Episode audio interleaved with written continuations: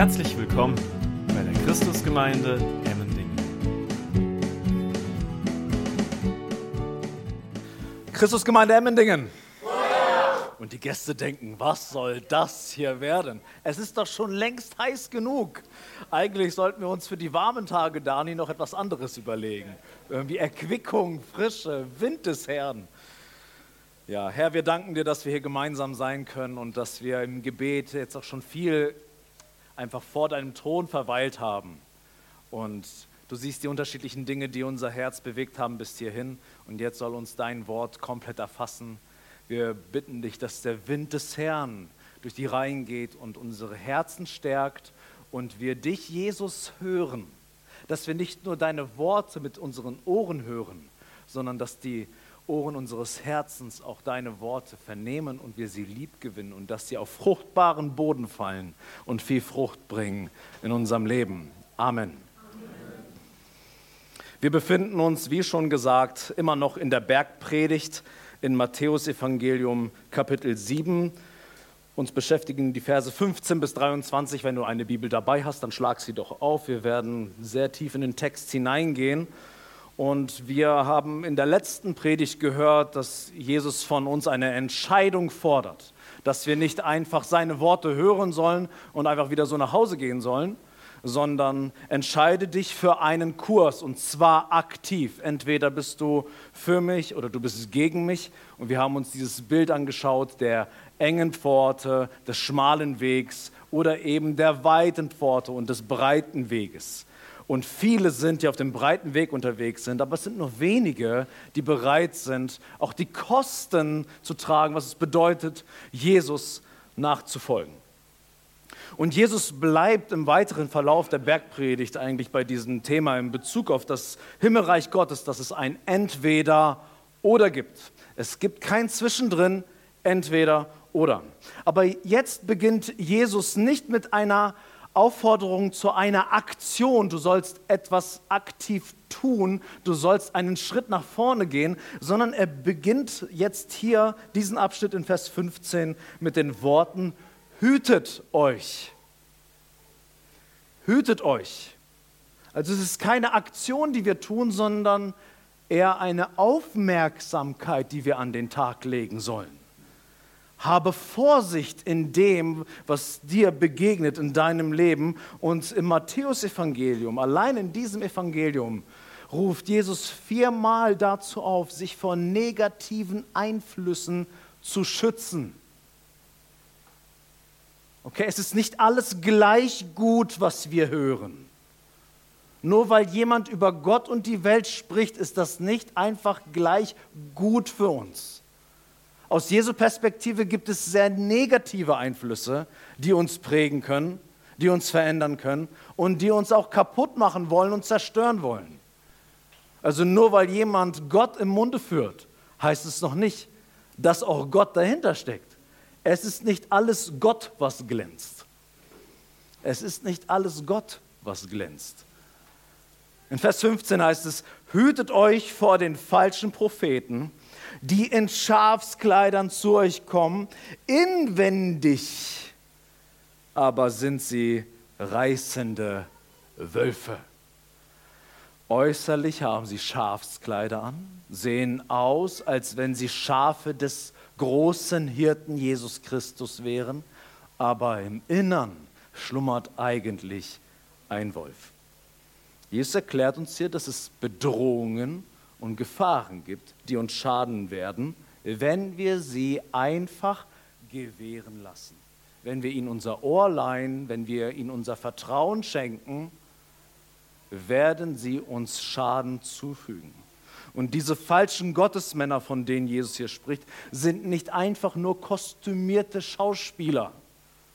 Weil wenn sie einfach nur in, in der Weltgeschichte rumlaufen würden und sich als etwas ausgeben, was sie in Wahrheit gar nicht sind, kann uns das eigentlich erstmal ziemlich egal sein.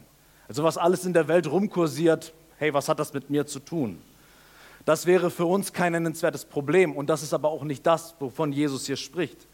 Es sind Menschen, die mit ihrer Agenda andere in Mitleidenschaft und ins Verderben ziehen. Sie sind nicht einfach Wölfe in dem Sinne, dass sie falsch sind für sich selbst, sondern Jesus spricht von einer Gefahr, die von diesen Menschen ausgeht, weil es Wölfe sind, die andere reißen. Ein Wolf ist in sich niemand, der einfach nur für sich sein Wolfsein auslebt, sondern sein Wolfsein hat meistens einen Effekt auf sein Gegenüber. Und wenn ein Wolf mir gegenübersteht, dann laufe ich. Dann will ich nichts mit diesem Wolf zu tun haben. Ich werde nicht anfangen, ihn zu dressieren, sondern ich bin sein nächstes Mittagessen. Jesus sagt, sie sind diese falschen Propheten, diese falschen Gottesmänner, Sie haben Schafskleider an, inwendig aber sind sie reißende Wölfe. Das ist ihre Identität. Das ist das, was sie am Ende des Tages tun wollen. Sie wollen reißen, sie wollen rauben, sie wollen stehlen. Und dieses gleiche Bild verwendet der Apostel Petrus in 1. Petrus 5, Vers 8, indem er sagt zu der Gemeinde, seid nüchtern und wacht. Euer Widersacher, der Teufel, geht umher wie ein brüllender Löwe und sucht, wen er verschlingen kann. Seid nüchtern und wacht, euer Widersacher, der Teufel geht umher wie ein brüllender Löwe und sucht, wen er verschlingen kann. So wie Gott dich als Werkzeug gebrauchen kann, um andere zu segnen, Genauso gebraucht Satan seine Gefolgsleute, seine Wölfe, um andere Menschen zu verderben und sie zu zerstören. Wenn wir diese Worte von Petrus hören, dass der Teufel umhergeht wie ein brüllender Löwe und sucht, wen er verschlingen kann, dann fragen wir uns vielleicht manchmal, wie funktioniert denn das eigentlich? Also, hast du schon mal einen Teufel gesehen? Ja, einige haben es vielleicht schon mal. Einige haben vielleicht krasse Begegnungen schon gehabt. Ist, glaube ich, nicht so witzig. Mit der dämonischen Macht Begegnung zu haben, ist keine schöne Sache. Wenn du Jesus Christus als Herrn hast, dann ist es am Ende immer eine schöne Sache, weil Jesu Name stärker ist als Satan. Amen. Und diejenigen, die das erlebt haben, ist ein Moment der Freude, wenn man den Namen Jesus ausspricht, wenn da gerade Menschen mit dir zu tun haben, die in dämonischen Kräften sind, wo sich der Satan höchstpersönlich manifestiert. Wenn man dort dann den Namen Jesu ausruft, und dann der Satan weicht und Friede einkehrt, ist eine wunderbare Angelegenheit. Amen. Ja, also ich, viele haben keinen Teufel gesehen. Ja, der Satan geht umher. Was sind das für Freaks, die so etwas glauben? Wie geht denn der Satan umher? Er geht umher, indem er reißende Wölfe sendet. Indem reißende Wölfe unterwegs sind und Menschen zerstören wollen, geistlich abdriften lassen wollen und in, auf verkehrte Wege gehen. Und ihren Raubzug tun diese reißenden Wölfe nicht irgendwo. Jesus sagt uns diese Worte, weil er sagt, sie werden zu euch kommen. Ich habe eine Frage. Wer in diesem Raum hier ist euch? Die Hände müssten jetzt hochgehen. So. Ich glaube, ich nehme meine Bibel und suche mir eine biblische Gemeinde. Ja. Jesus, irgendwie, was ist denn hier für ein Haufen? Sie werden zu euch kommen. Jesus spricht zu seinen Jüngern und wenn du dich als Jünger Jesu identifizierst, wenn du glaubst, dass du ein Kind Gottes bist, wenn du glaubst, dass Gott, der Allmächtige, dein Vater ist, dann warnt dich Jesus und er sagt, diese Leute werden zu euch kommen. Hey, und es ist, es ist nicht gesagt, dass hier gerade in diesem Augenblick nicht jemand unter uns ist, der ein reißender Wolf ist. Ist dir das bewusst? Ist dir bewusst, dass dort, wo sich die Gemeinde Jesu trifft und Jesus feiert, von ihm gesegnet werden möchte, dass der Satan nicht weit weg ist? Hey, wo sollte der Satan sonst sein? Der Satan will dorthin, wo Gottes Segen ist. Warum? Um den Segen zunichte zu machen. Denn dort, wo Gott nicht wohnt, wer ist dort her? Der Satan schon höchstpersönlich. Was soll er sich bemühen um Menschen, die ihm sowieso schon folgen, ob bewusst oder unbewusst? Dort, wo sich die Gemeinde Gottes versammelt, muss sie damit rechnen, dass der Satan auch präsent ist. Dass der Satan versucht, Schlupflöcher zu finden und Menschen in Beschlag zu nehmen, um sie für seine Werke zu missbrauchen. Hey, meine Lieben, Du sagst doch, das kann doch nicht sein. In der Gemeinde Jesu, wo Gott so präsent ist, da kann doch nicht der Teufel auch noch präsent sein. Hast du schon mal davon gehört, dass Gott höchstpersönlich hier auf Erden wandelte? In der Gestalt von Jesus Christus. Und in Jesus Christus ist die ganze Fülle der Gottheit präsent. Und er hatte Gefolgsleute und eine kleine Gemeinde mit einigen Jüngern, oder? Und da war einer, dessen Herz erfüllt war von Satan und war präsent dort, wo Jesus ist.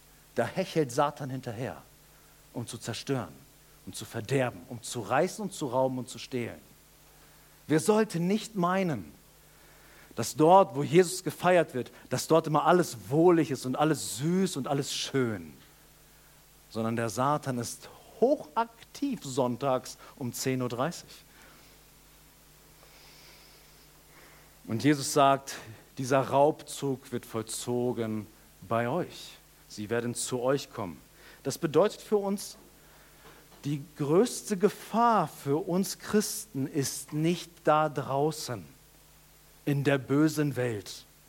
Einige denken, ja, das sind hier so die Schutzmauern, hier ist Reich Gottes und hier ist der Segen und wir sind so wie so eine Käseglocke und man sollte möglichst nicht aus dieser Käseglocke rausgehen, weil dort dann die große Gefahr ist, weil dort die Welt auf uns wartet. Die Bibel schreibt auch zu den Gefahren, die es in der Welt gibt, die Gott nicht kennt, durchaus. Aber die massiven Attacken, die gefahren werden, meine Lieben, die großen Kämpfe, die wir kämpfen, sind innerhalb der Jünger Jesu. Die große Gefahr ist innerhalb der Kirche.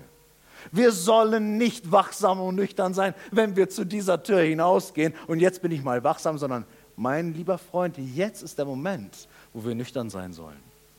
Jetzt ist der Moment, wo du deine Ohren spitzen musst. Jetzt ist der Moment, wo wir im Gebet sind und sagen, Herr, leite du uns. Herr, gib uns Sensibilität für das, was du wirkst. Und dort, wo wir mit Dingen konfrontiert sind, die dich nicht meinen, lass mich das erkennen. Jetzt ist der Moment des Nüchternseins und des Wachens und nicht des Einschlafens, falls einige wegen der Hitze schon dabei sind. Die Äuglein zu schließen tut es nicht. Und getrieben von dem, was Jesus hier als Warnung ausspricht, sehen wir, dass Paulus in Apostelgeschichte 20 ab Vers 28 damaligen Gemeindeleitern Folgendes sagt. Habt Acht auf euch selbst und auf die ganze Herde. Habt Acht auf euch selbst ist nicht das esoterische Achtsamkeitsding, wo du in der Zeitung tausend Seminare sehen kannst, wie man denn achtsam ist mit sich selbst. Wenn die Bibel von Achtsamkeit spricht, dann spricht sie über Folgendes. Habt Acht auf euch selbst und auf die ganze Herde, in welcher der Heilige Geist euch als Aufseher eingesetzt hat. Die Gemeinde Gottes zu hüten oder zu weiden, die er sich erworben hat durch das Blut seines eigenen Sohnes, ich weiß, ich vermute nicht, ich weiß, dass nach meinem Abschied grausame Wölfe zu euch hereinkommen werden, die die Herde nicht verschonen. Und aus eurer eigenen Mitte werden Männer aufstehen, die verkehrte Dinge reden, um die Jünger abzuziehen hinter sich her. Es ist interessant, dass Paulus dieselbe Sprache verwendet. Ist euch das aufgefallen? Er spricht von Wölfen. Paulus, wie kommst du da drauf? Ja, der Paulus, der kannte den Jesus. Der weiß, was der gepredigt hat und gesagt hat. Und deswegen ist er durchdrungen von dem, was Jesus gepredigt und gesagt hat.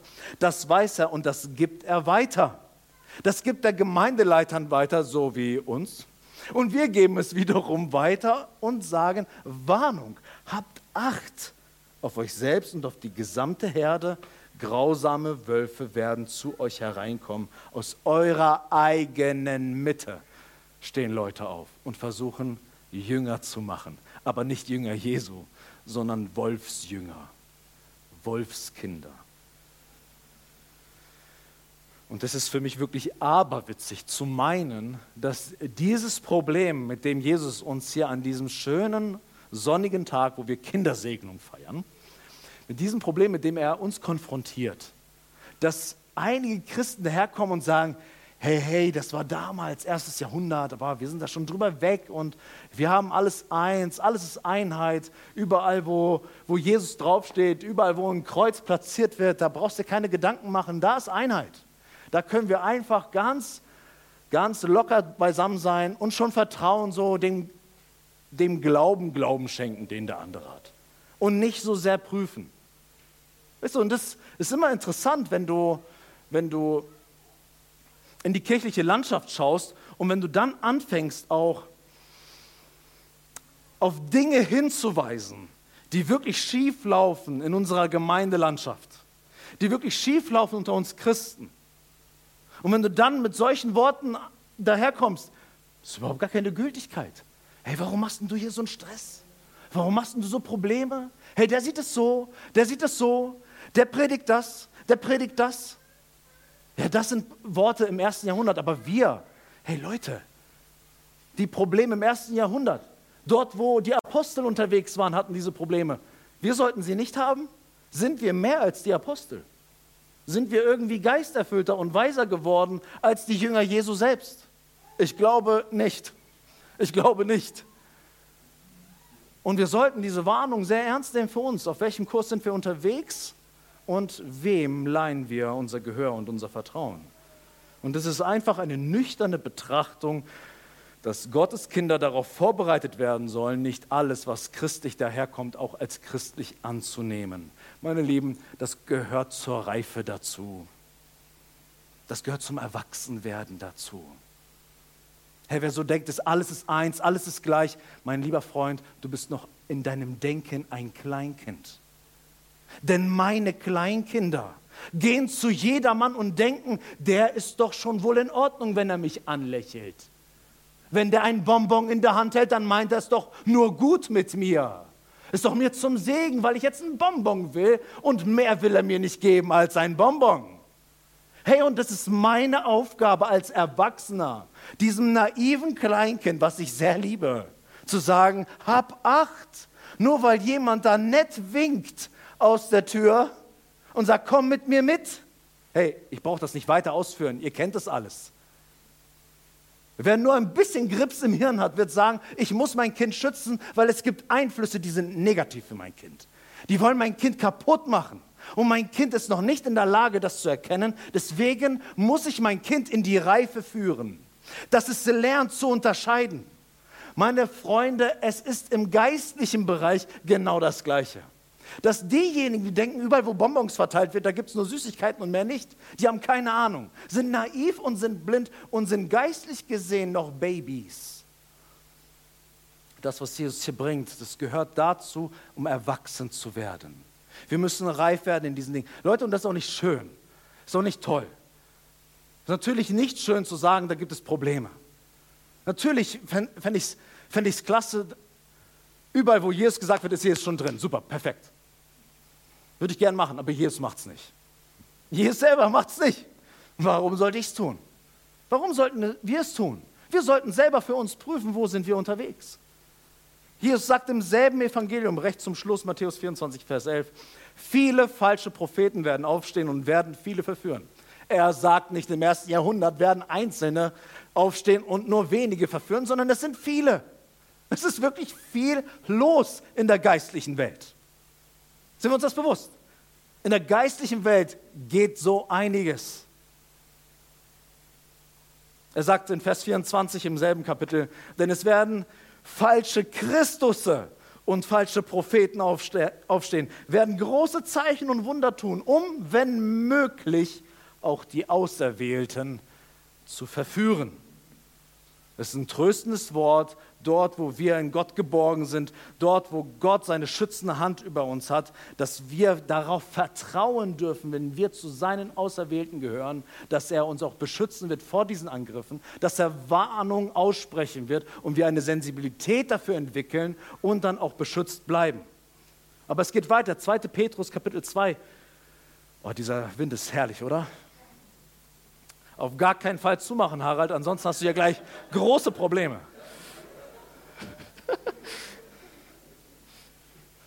Wer jetzt zumacht, ist ein falscher Lüfter. In 2. Petrus Kapitel 2 Vers 1 sagt Petrus, auch unter euch werden falsche Lehrer sein, die verderbenbringende Parteiungen, also Spaltungen, heimlich einführen werden, indem sie auch den Gebieter, der sie erkauft hat, verleugnen. Das sind so Intrigen, die in Gemeinden gesponnen werden. Menschen, die versuchen, Raum zu gewinnen, so einen kleinen, sich so in Hauskreise einschleichen, ihre Theorien bringen und Unruhe stiften und sich jünger machen in dieser Gemeinde und dann einfach Leute abziehen, zack, Spaltung. Hey Leute, das ist schon so oft passiert. Das könnt ihr euch gar nicht vorstellen. Das ist eine akute Bedrohung und ja, Paulus auch. Und Petrus, jetzt hier in unserem Text, hat auch davon gesprochen. 1. Johannes 4, Vers 1 und dann gehen wir weiter. Geliebte, glaubt nicht jedem Geist, sondern prüft die Geister, ob sie aus Gott sind. Denn viele falsche Propheten sind in die Welt hinausgegangen. Wie oft das Wort viel auf, aufkommt, das ist ja schon echt beunruhigend. Falsche Propheten, falsche Christusse, falsche Lehrer, aber Achtung, man kann dieses Wort von Jesus auch missbrauchen und es wurde auch schon vielfach missbraucht dahingehend, dass dort, wo jemand in biblischen Fragen eine andere Meinung vertritt als ich, ja, unter uns kursiert ja auch einiges, ja. Ich habe eher in dieser Frage diese Überzeugung, der Hendrik hat in einer anderen Frage vielleicht eher diese Überzeugung, dass einige dahin gehen und sagen, hey, wer nicht mit uns der gleichen Meinung ist, ist auch ein falscher Prophet, ist ein falscher Christus, ist ein falscher Lehrer, ist ein falscher Prediger, ein falscher Hirte, mit dem dürfen wir nichts zu tun haben, denn das sind falsche Leute, von, von denen Jesus uns ja warnt. Also nur weil man mit uns nicht in allen Dingen übereinstimmt, heißt das nicht, dass man automatisch zu der Kategorie falsch gehört. Ein falscher Prediger Höre diesen Satz gut. Ein falscher Prediger ist nicht das gleiche wie ein fehlerhafter Prediger. Noch einmal. Denn bevor ihr hier als Ghostbuster rausgeht, ja, und jeden Prediger umnagelt, der auch nur ein Mühe von eurer Überzeugung abweicht, ein falscher Prediger ist nicht das gleiche wie ein fehlerhafter Prediger. Ich möchte von meinem Freund und Pastor Stefan Vatter ein Zitat vorlesen. Er schreibt in einem Buch, auch Apostel machen Fehler. Paulus stellte die Apostel Petrus und Barnabas öffentlich zur Rede für ihre Fehler. Er schreibt weiter, mir ist kein Bibellehrer bekannt, der nicht im Verlauf seiner Jahre Korrektur bezüglich seiner Lehre vorzunehmen hatte. Wer hat schon mal in Glaubensdingen eine Kurskorrektur vorgenommen? wer jetzt die Hand nicht gehoben hat, du bist ein sturer Bock. Unglaublich. Unglaublich. Und viele haben ihre Hände nicht gehoben. Mir ist kein Bibellehrer bekannt, der nicht im, im Verlauf seiner Jahre Korrektur bezüglich seiner Lehre vorzunehmen hatte. Jeder Mensch mit einer prophetischen Gabe bleibt Mensch. Seine prophetischen Worte sind mal mehr, mal weniger von der Unwucht seiner eigenen Person mit beeinflusst. Welcher Hirte weiß nicht darum, auch schon falsche Weisungen in der Seelsorge gegeben zu haben? Sind sie deswegen gleich schlechte Hirten, falsche Propheten oder Irrlehrer? Wir brauchen hier einen biblisch geschärften und vom Heiligen Geist differenzierten Blick. Ein falscher Prediger ist etwas anderes als ein fehlerhafter Prediger. Denn schon Paulus sagt, dass bis Jesus wiederkommen wird, wir Stückwerk produzieren, Stückwerk produzieren und damit auch bis zum Sankt Nimmerleinstag, also bis Jesus wiederkommt, fehlerbehaftet sein werden. Euer Pastor, nein, ich nicht, aber doch, euer Pastor ist auch fehlerbehaftet. Okay. 1. Korinther 13, Susanne, Vers 9 bis 10.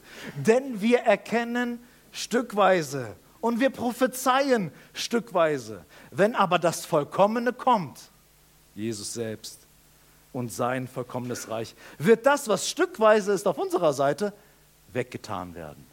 Hey, wir haben an, an vielen Punkten nur, nur einen kleinen Ausschnitt. Und da unterscheiden sich auch die Meinungen. Auch in unserer Ältestenschaft gibt es Themen, wo der eine eher dahin tendiert, der andere eher dahin tendiert. Und wir merken, hey, sind das, sind das die Säulen christlichen Glaubens? Sind das die Fundamente christlicher Überzeugung? Wenn nicht, hey, dann lass uns in unserer Unterschiedlichkeit annehmen, voneinander lernen. Du hast Stückwerk, ich habe Stückwerk und lass uns das zusammentragen und gemeinsam wachsen.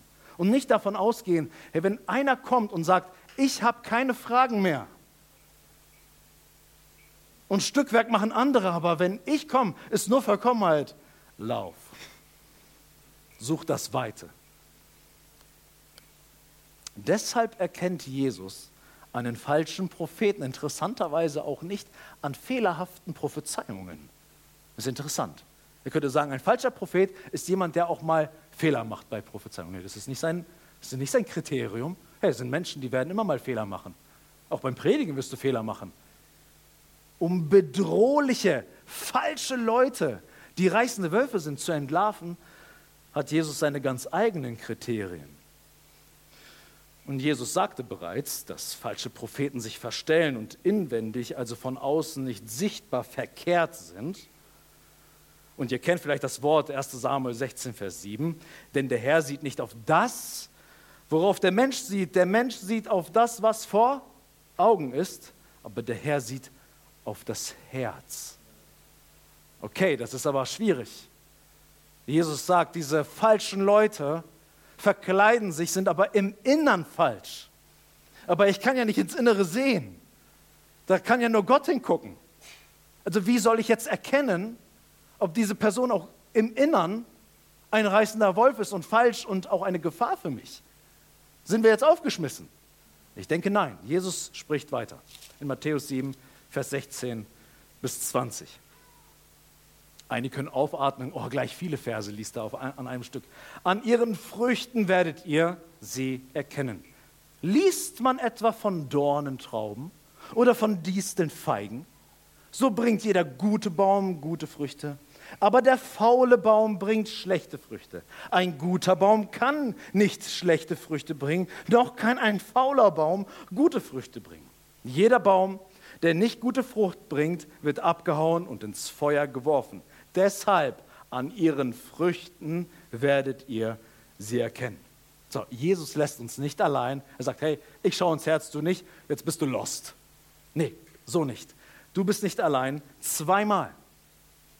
Und damit spricht uns Jesus einen wahnsinnigen Mut zu und auch eine wahnsinnige Hoffnung, indem er diese Worte umklammert mit der Aussage, an ihren Früchten werdet ihr sie erkennen.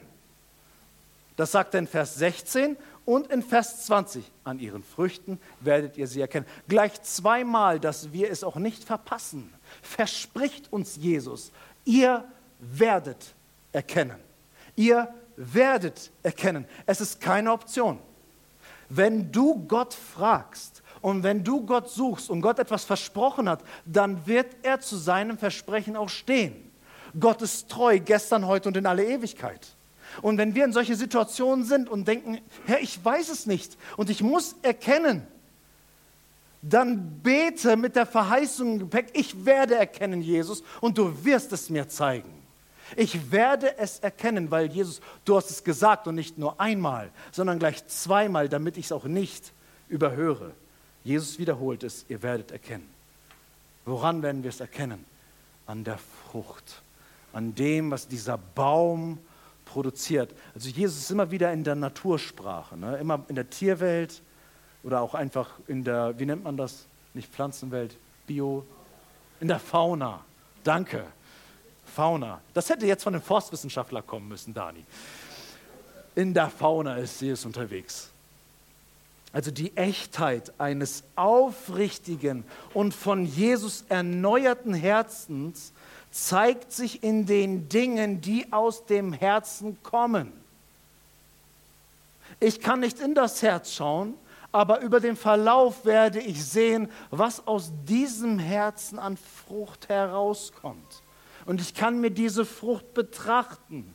Ich kann auch diese Frucht analysieren. Ich kann diese Frucht auch schmecken. und testen und werde merken, wie diese Frucht beschaffen ist. Die Qualität der Frucht gibt mir Aufschluss über die Qualität des Baumes. Wenn du einen Baum daheim hast, der immer schlechte Frucht produziert, Jahr für Jahr, woran liegt das, dass diese Frucht so schlecht ist? Es liegt an dem Baum. Wahrscheinlich hat es keinen Sinn mehr und du kannst diesen Baum abhauen und ins Feuer werfen, weil hier Hopfen und Malz verloren ist. Hier ist nichts Gutes in diesem Baum. Der Baum in sich ist schlecht und deswegen wird er auch schlechte Frucht produzieren. Also wenn das Wurzelwerk, das, was einen Menschen ausmacht, in seiner Identität, in seiner DNA, wenn das Wurzelwerk beschädigt oder krank ist, wird die, wird die Frucht auch faul und ungenießbar sein. Und jeder, der dauerhaft von verdorbenen Früchten isst, wird auch bald die Konsequenzen merken. Äh, nimm mal, so, ist ja so Kirschenzeit, ne? habt ihr auch Kirschen gegessen? Mein Nachbar hat mir viele Kirschen gegeben, leckere Kirschen. Aber da gab es dann irgendeinen Punkt, wo dann der Eimer auf einmal ziemlich verfault war. Und wenn du die dann nicht rechtzeitig isst, ja, einen Tag später sind sie faul, du siehst es, du kannst natürlich probieren, du isst ein, zwei, dreimal, irgendwann wird dir dein Körper sehr deutlich signalisieren. Hier gibt es ein Problem. Das ist nicht gut. Und dann geht es in die eine oder andere Richtung. Ist die Wurzel aber gesund und lebendig, wird die Frucht nahrhaft und auch genießbar sein. Und eine dauerhafte Einnahme guter Frucht wird dich stärken, wird dich am Leben erhalten, wird dich beglücken. Es wird dich positiv begleiten. Wenn du, du kannst diese schlechte Frucht einmal probieren, aber wenn du ein Jünger Jesu bist und gute Frucht kennst, wenn du weißt, wie ein guter Apfel schmeckt, wenn du weißt, wie eine gute Kiwi schmeckt, wachsen Kiwis an Bäumen? Sträucher. Okay, geht auch. Wenn du weißt, wie das schmeckt, dann wirst du bei dem nächsten Bissen, wo es faulig schmeckt, wirst du sofort sagen, Ibe, will ich nicht. Ich nehme Abstand davon. Es ist nicht gut für mich. Nun, wenn so ein falscher Gottesmann, ein falscher Prediger um die Ecke kommt, kommt er als Baum so um die Ecke. Welche Frucht hat er? manchmal hast du mit einem Baum zu tun und siehst noch nicht sofort die Frucht, die er trägt. Oder? Du musst warten. Manchmal dauert es eine Zeit, bis eine Frucht entsteht. Wir haben auch Winzer hier, oder? Wir sind Winzer ne, in dieser Reihe. Wir sind Profis, die können gut über, nicht Fauna, sondern über Früchte sprechen. Du brauchst eine Weile, bis man den Ertrag sieht, bis die Frucht auch da ist. Die Frucht erkennst du erst, wenn Zeit auch vergeht aber sie kommt. Sie wird kommen. Und so ist bei einigen auch so eine Sorge, werde ich auch wirklich, werde ich es auch wirklich erkennen, wenn da jemand ist, der negativ unterwegs ist, werde ich wirklich auch erfassen können, dass, dass der ungesund unterwegs ist, ein ungesundes Fundament hat und mir eigentlich zum Schaden dient? Werde ich das überhaupt erkennen können? Kann sich jemand dauerhaft als falsche Person tarnen? Kann sich jemand dauerhaft als schlechter Baum mit schlechter Frucht tarnen? Jesus sagt in Vers 18, ein guter Baum kann nicht schlechte Früchte bringen, noch kann ein fauler Baum gute Früchte bringen. Also die Frage, kann sich jemand so tarnen, dass es unbemerkt bleibt? Jesus sagt, er kann nicht. Es ist so mutmachend, dieses Wort. Was bedeutet dieses kann? Du kannst auch äh, übersetzen, er vermag es nicht. Er hat dazu keine Kraft. Er ist dazu unfähig oder es ist ihm nicht möglich. Jemand, der schlecht unterwegs ist, auch wenn es eine Zeit dauert, bis diese Frucht zutage tritt, aber er kann auf auf den langen Lauf kann er seine Frucht nicht verbergen. Und vor allem kann er nicht auf Dauer etwas Gutes produzieren. Wenn du in dir verdorben bist, dann wirst du nicht die gute Frucht des Heiligen Geistes, die er in den Kindern Gottes bewirken möchte, kannst du nicht so zur Schau stellen und produzieren, wenn sie nicht wirklich in dir ist. Du kannst nicht auf Dauer ein Christus ähnliches Leben führen. Es ist unmöglich, sagt Jesus. Du wirst es erkennen können, auch wenn du es am Anfang nicht weißt. Vielleicht hattet ihr schon mal so eine Situation. Ihr wart vielleicht mit Pastoren und Predigern konfrontiert. Am Anfang wusstest du nicht. dann hörst du hin. Du kannst es nicht greifen. Du nimmst es erstmal an. Einige Dinge scheinen dir komisch. Du hörst weiter. Du hörst weiter. Du erlebst diese Person. Dann kommen Situationen, wo die Person sich nicht mehr im Griff hat. Wo Dinge kommen, ich sag mal, wo so ein Sturm kommt und wo dann auf einmal das, was in uns ist, einfach so rauskommt, ohne dass wir es kontrollieren können. Dann merkst du, hoppla, Moment mal. Und dann merkst du, wie mit der Zeit diese Person eigentlich einen, einen zerstörerischen Impact hat auf die Gemeinschaft und wo du merkst, diese Person kann nicht anders. Danke Herr, dass du es mir zeigst, dass ich dafür sensibel bin und jetzt sage, bis hierhin und nicht weiter. Denn wenn ich weiter von dieser Frucht esse, dann werde ich auch noch krank davon. Mit der Zeit wird sich das Innere offenbaren. So hatte ich auch mal mit einer Person zu tun. Muss mal gucken, ob das danach noch ins Internet kommt, je nachdem, wie ich jetzt darüber spreche, das weiß ich noch nicht. Ich habe mit einer Person zu tun gehabt, wo es auch für mich am Anfang nicht eindeutig und klar war, ob diese Person in Jesus steht oder nicht. Ob sie die Wahrheit Gottes kennt oder nicht. Aber total fromm daherkam. Total löblich auch daherkam. Wo ich dachte, Mensch, also eigentlich von außen betrachtet, wenn jemand, dann der. Nun war es so, dass ich recht viel Zeit mit dieser Person verbracht habe und dann im Laufe der Zeit gemerkt habe, hier ist etwas mächtig krumm. Das, was diese Person von sich gibt, ist unmöglich das, wovon Jesus gesprochen hat. Aber es kommt alles in so einem Ton, mit so einem Habitus, mit so einer Art und Weise, die total fromm klingt. Und viele total sagen, hey, voll super, voll das gute geistliche Wort. Und ich denke so, merkt ihr nicht das Bittere, was hier kommt? Dass die Lehre, die hier kommt, völlig dem widerspricht, was wir hier finden. Und dann habe ich im Verlauf dieser Zeit auch gemerkt, wie der Charakter des, dieser Person immer deutlicher zutage tritt und immer ungenießbarer wird.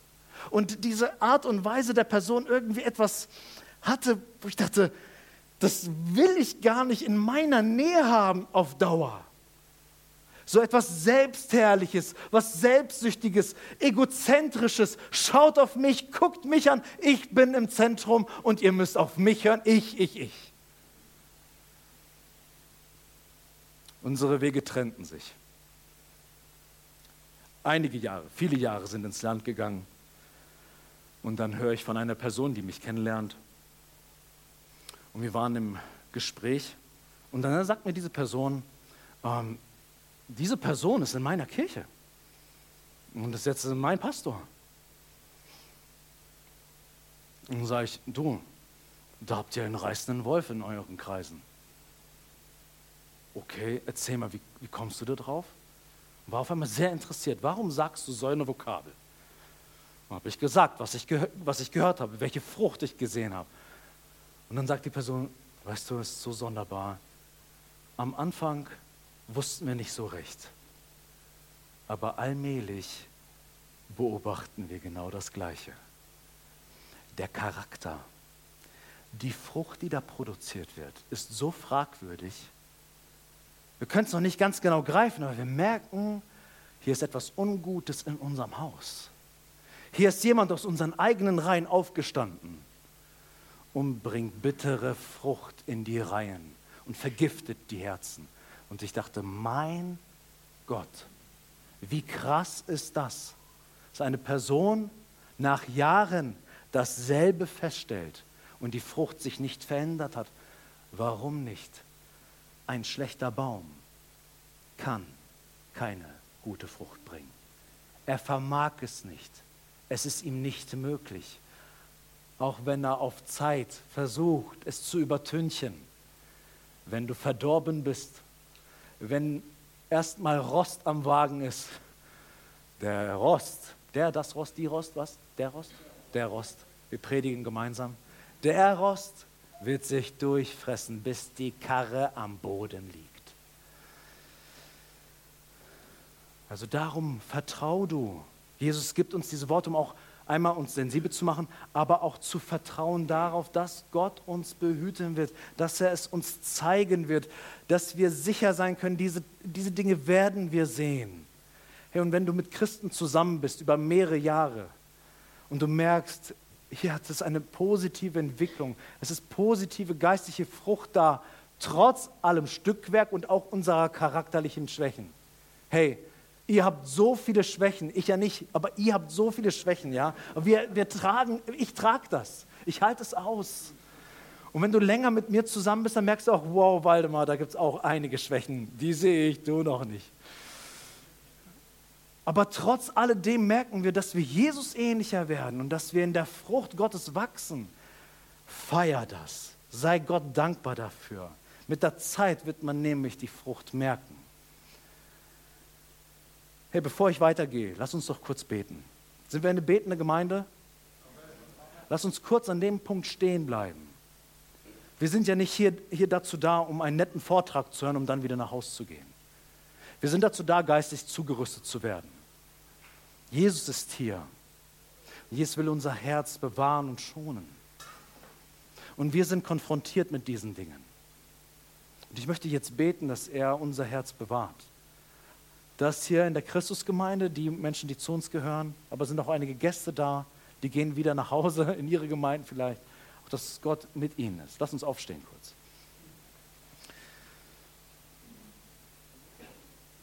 Herr, wir hören dein Wort und wir lassen es nicht einfach an uns vorbeifahren, sondern wir ergreifen es und nehmen diese Verheißung an, dass wir es erkennen werden. Und ich danke dir, dass ich zeugnishaft sagen kann, dass es wahr ist dass auch dort, wo ich völlig blank bin, ungebildet und keine Ahnung habe, was da vor mir ist, dass du durch den Heiligen Geist mich sensibel machen kannst und Unterscheidungsvermögen geben kannst. Und ich bete für jede Seele, die hier hört und Sehnsucht hat, dass du bewahrst. Dass wenn der Teufel wieder seine Kreise zieht, dass er uns nicht schwach findet, sondern dass wir felsenfest stehen und dass wir die Angriffe des Satans abwehren können. Herr, gib uns diese Sensibilität und halt uns fest an deinem Herzen. Lass uns eng mit dir wandeln und laufen, eng an deinem Herzen sein, nah in der Nachfolge, dir auf Schritt und Tritt folgen. Herr, beschütze uns, bewahre uns. Wir brauchen das, weil wir in uns selber diese Stärke nicht haben. So hochmütig wollen wir von uns nicht denken, egal wie weit wir schon im Glauben gekommen sind. Wir brauchen unseren Bewahrer und unseren Beschützer. Herr, schütze du unsere Seelen und hindere du falschen Menschen, falschen Gottesleuten hier in der Mitte aufzustehen und eine Kraft zu entwickeln, die ihnen nicht gehört. Sie sollen weichen in deinem Namen. Der Satan soll hier keinen Raum bekommen. Satan und seine Dämonen sollen von uns fliehen, weil wir uns dir, Jesus, unterstellen. Wir beugen unsere Knie vor deinem Thron. Und dann muss der Satan fliehen und weichen. Herr, rüste uns mit der Waffenrüstung Gottes aus, dass wir als deine Soldaten diesen geistlichen Kampf auch kämpfen und siegreich vom Platz gehen. Amen. Lass uns weitergehen. Wir müssen das Ende einläuten. Wir haben jetzt sehr viel über die falschen Propheten gesprochen, falsche Lehrer, falsche Christusse, falsche Hirten wenn Jesus in Matthäus 7 spricht, dass wir Acht geben sollen und uns hüten sollen, dann geht es nicht nur darum, dass du in deiner Reihe sitzen kannst und auf die anderen schauen kannst, sondern diese Prinzipien des verdorbenen Baumes, des schlechten Baumes und der schlechten Frucht, guter Baum, gute Frucht, wendet Jesus jetzt an, dieses Prinzip, und setzt es auf die Allgemeinheit. Und spricht jetzt jedermann an. Wir alle sind jetzt im Boot der Zuhörerschaft Jesu, die er meint, in Vers 21 bis 23. Und dann haben wir schon den gesamten Bibeltext gelesen. Jesus sagt, nicht jeder, der zu mir sagt, Herr, Herr, wird in das Reich der Himmel hineinkommen, sondern wer den Willen meines Vaters tut, der in den Himmeln ist. Viele werden an jenem Tage zu mir sagen, Herr, Herr, haben wir nicht durch deinen Namen geweissagt, also prophetisch geredet, inspiriert von dir gesprochen und durch deinen Namen Dämonen ausgetrieben und durch deinen Namen viele Wunderwerke getan? Und dann werde ich ihnen bekennen, ich habe euch niemals gekannt, weicht von mir, ihr Übeltäter. Also wir merken hier, es sind nicht jetzt nur die selbsternannten Propheten auf dem Plan, sondern alle bekennenden Christen werden auf den Prüfstand gestellt. Jedermann, der zum, zu Jesus Herr, Herr ruft, ist jetzt gefragt, bin ich jemand, den Jesus kennt oder nicht? Werde ich ins Himmelreich gehen oder werde ich, wie es Jesus vorher gesagt hat, ins Feuer geworfen werden? Diese zwei Optionen gibt es für Bäume, keine anderen. Und die Verse 22 und 23 können uns ziemlich irritieren. Denn wir haben eben gerade gesagt, an der Frucht erkennt man es. Was, was aus jemandem herauskommt, das merkt man dann irgendwann. Ob die Frucht gut ist und ob der Baum gut ist.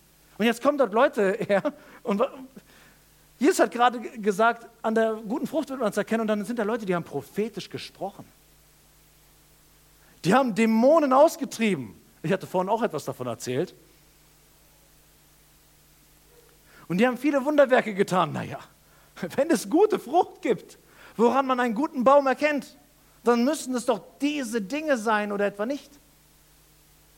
Und oftmals, meine Lieben, funktioniert das auch ganz genau so. Warum soll ich dir vertrauen? Wir haben diese Person geheilt, wir haben diese Dämonen ausgetrieben, wir haben diese Wunder erlebt. Für Jesus ist das noch nicht eine Evidenz dafür, dass der Baum gut ist. Das ist interessant. Die Wahrhaftigkeit unseres Glaubens ist nicht abhängig von den Wunderwerken, die wir sehen. Für Jesus ist es nicht per se so, dass Wunderwirkungen auch eine gute Frucht sind. Denn diese können auch von Satan imitiert werden. Was glaubt ihr, was in der Esoterik abgeht mit dem Namen Jesus? Glaubt nicht, dass in der Esoterik Jesus keine Rolle spielen würde. Ist es nicht so? Wir haben ja einige, die in diesen Machenschaften damals waren und durch die Gnade Gottes errettet und rausgerissen wurden und Jesus kennen. Den wahren Jesus, den die Schrift uns lehrt. Aber in der Esoterik wird ganz viel mit Jesus, wird auch ganz viel mit Zahlenworten gearbeitet und Wunder werden gewirkt. Und das ist für viele ein Hinweis darauf, guck mal, ich bin ein guter Baum, weil ich eine gute Frucht habe. Wie Jesus sagt, wer diese Dinge bringt und mit diesen Dingen kommt, Moment mal, das ist nicht automatisch gute Frucht. Vorsicht an dieser Stelle. Auch hier gehen einige in den Text und sagen, also darf das gar nicht geschehen. Und wenn Wunderwerke geschehen, wenn Dämonen ausgetrieben werden und wenn prophetisch gesprochen wird, dann sind das also alles falsche Leute. Meine Lieben, Jesus hat diese Dinge getan, seine Jünger haben diese Dinge getan. Diese Dinge kann Gott wirken. Aber sie sind nicht automatisch ein Beweis dafür, dass jemand auch mit Gott unterwegs ist. Aber warum nennt dann Jesus ausgerechnet diese Dinge, dass von falschen Leuten diese Dinge ausgerechnet aufgeführt werden? Ich denke, die Sache ist eigentlich eindeutig, weil diese Dinge Faszination in uns auslösen und bewirken. Sie faszinieren uns. Hey, wenn ich mit jemandem, der Jesus nicht kennt, erzähle und der erzählt mir, was hast du mit deinem Glauben erlebt und ich ihnen die Wunderstories erzähle, die Gott in meinem Leben gemacht hat, dann kriegen die auch solche Ohren, sind total interessiert und finden das total spannend. Das fasziniert uns. Wundergeschichten faszinieren uns total. Und wir haben auch einen Gott, der Wunder tut. Aber Jesus sagt, es gibt Dinge, die einfach hofiert werden. Damit wollen wir Menschen blenden, damit sie nicht die Wahrheit erkennen, dass sie nicht die Wahrheit über uns erkennen oder das, was hinter der Fassade ist. Und die Frage für uns ist, womit lassen wir uns heutzutage blenden? Nicht womit, wovon? So ist gutes Deutsch. Wovon lassen wir uns heutzutage blenden? Auch in unserer Christ Christenheit gibt es Dinge, die uns blenden können, wo wir denken, wer das vorzuweisen hat, der muss doch ein guter sein. Der kann doch dann sagen, ich habe dies, ich habe das, ich habe jenes. Moment mal, das sind die Dinge, mit denen du Menschen gut imponieren, beeindrucken, blenden kannst. Und heutzutage, gerade in unseren Breitengraden im Westen, im intellektuellen Westen, sind das dann oft die Titel, die vor den Pastorennamen stehen? Doktor, Professor, Abzeichen, die wir bekommen, Auszeichnungen, die uns gegeben werden, unser intellektuelles Gehabe, was wir an den Tag legen können. Mit diesen Dingen können wir Menschen ganz schön blenden. Und der ist ja studiert, ist ja ein Akademiker. Der kann ja Hebräisch vorwärts und rückwärts lesen. Ich weiß ja sowieso nicht ganz genau, von wo muss man anfangen, Hebräisch zu lesen. Aber der kann das. Und das ist ja ein guter. Das ist jetzt nur ein Beispiel. Es gibt unmöglich viele Dinge, womit wir Menschen blenden können, dass sie denken, wir sind mit Jesus unterwegs. Und das ist wirklich erschreckend, wie angeblich im Namen Jesu Überzeugungen in die Gemeinde Gottes hineingetragen werden, obwohl man bereits längst den Boden der Heiligen Schrift verlassen hat. Und das tut man oft mit so einer Beredsamkeit, mit einer rhetorischen Finesse, mit einem wissenschaftlichen Anstrich, die so manch einen schon verführt hat. So klug, so belesen, so wissenschaftlich, dem müssen wir unser Vertrauen schenken. Jesus sagt, nicht jeder, der zu mir sagt, Herr, Herr, wird in das Reich der Himmel hineinkommen. Hört das noch einmal, bevor wir vollkommen einschlafen. Es gibt unter Christen manchmal so die Idee, alle können vielleicht doch in den Himmel kommen. Habt ihr schon mal davon gehört? Am Ende kommen doch alle in den Himmel. Ich frage dich, was muss Jesus sagen, damit wir merken, dass das eine Lüge ist? Was muss Jesus anderes sagen als das, dass wir merken, dass es nicht wahr ist? Jesus sagt, nicht jeder. Er kann nicht auf mich nicht entscheiden, aber ich habe doch die Hoffnung, dass jeder. Deine Hoffnung interessiert nicht, denn wir müssen mit Jesus zu tun haben. Er ist meine Hoffnung. Und er sagt, nicht jeder, der zu mir sagt, Herr, Herr, wird in das Reich der Himmel hineinkommen. Ich werde ihnen bekennen, ich habe euch niemals gekannt. Weicht von mir, ihr Übeltäter. Jesus, und das ist eine gute Nachricht für dich, der du Jesus liebst, hab acht. Jesus sagt hier ganz explizit, dass es sich nicht um Menschen handelt, die ihn einmal wirklich geliebt haben und die er gekannt hat und die jetzt auf einmal auf Abwägen sind und zu solchen falschen Leuten gehören. Jesus sagt nicht, weißt du, damals habe ich dich gekannt, aber irgendwie so ein, wir haben uns auseinandergelebt. Es ist kompliziert, unser Beziehungsstatus geworden. Und jetzt sind wir auseinander und naja, jetzt bist du auf der falschen Seite. So ein Denken hat Jesus nicht. Wer zu Jesus gehört, der wird von Jesus bewahrt. Den kann nichts auf seine Hand reißen.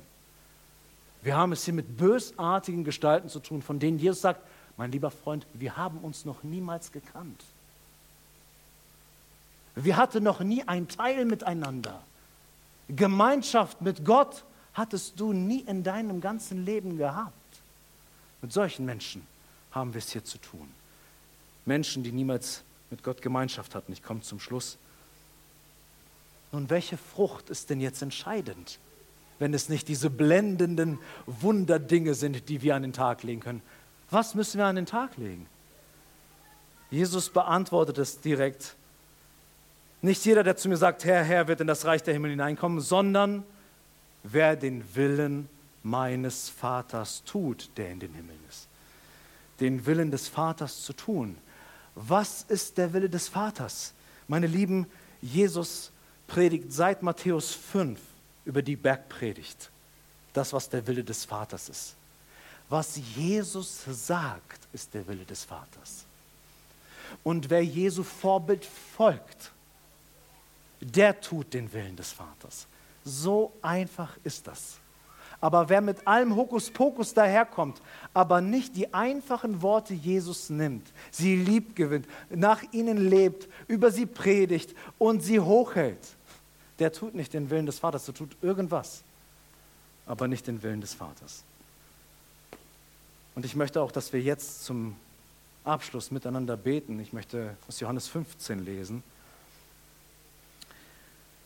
wo es ab Vers 14 heißt, Jesus sagt zu seinen Jüngern, ihr seid meine Freunde, wenn ihr tut, was ich euch gebiete.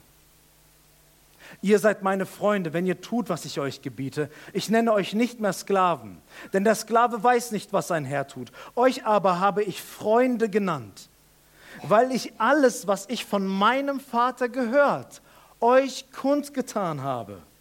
Ihr habt nicht mich erwählt, sondern ich habe euch erwählt und euch dazu bestimmt, dass ihr hingeht und Frucht bringt und eure Frucht bleibt, damit, was ihr den Vater bitten werdet in na meinem Namen, er euch gebe. Das Einzige, was wir an dieser Stelle zum Abschluss zu tun haben, ist, unsere Hände zum Himmel auszustrecken und sagen, Herr, Lass deine Worte auf fruchtbaren Boden fallen. Du nennst mich Freund. Du hast mir die Worte des Vaters weitergegeben. Finden sie Resonanz in mir. Leben sie in mir. Ist das Fallen der Worte Gottes in meinem Herzen auch zu sehen in den Resultaten, die ich auslebe, in der Frucht, die ich wirke. Jesus ist eindeutig, er hat uns dazu bestimmt, auserwählt, Frucht zu bringen, die Bestand hat. Und das ist nur ein Gebet entfernt. Lasst uns miteinander aufstehen und auch miteinander dafür beten. Vater im Himmel, wir danken dir, dass du uns dein Wort gibst und danke Jesus, dass du ganz glasklar redest. Da muss man nicht lange rummachen. Das ist ein Text, den Kinder verstehen können. Und gib uns dieses kindliche Vertrauen, diese kindliche Zuversicht, dass dein Wort wahr ist. Und ich bete, Herr, dass wir gute Bäume sind dass wir diejenigen sind, die Freund Gottes genannt werden können. Herr, danke dir, dass du uns deine Freundschaft anbietest. Bietest. Nichts, was wir tun können, kann diese Freundschaft bewirken. Wir werden nicht zu guten Bäumen, weil wir versuchen, gute Taten zu tun mit unseren guten Früchten. Das ist unmöglich. Wir müssen erst gute Bäume werden durch deine Gnade, dass gute Frucht produziert wird. Herr, das, was wir heute tun, ist nicht Werksgerechtigkeit, dass wir auf uns vertrauen und uns versuchen, einen Status bei dir zu verdienen. Nein, wir hören deine Worte und sagen, Herr, mein Herz ist offen für dich.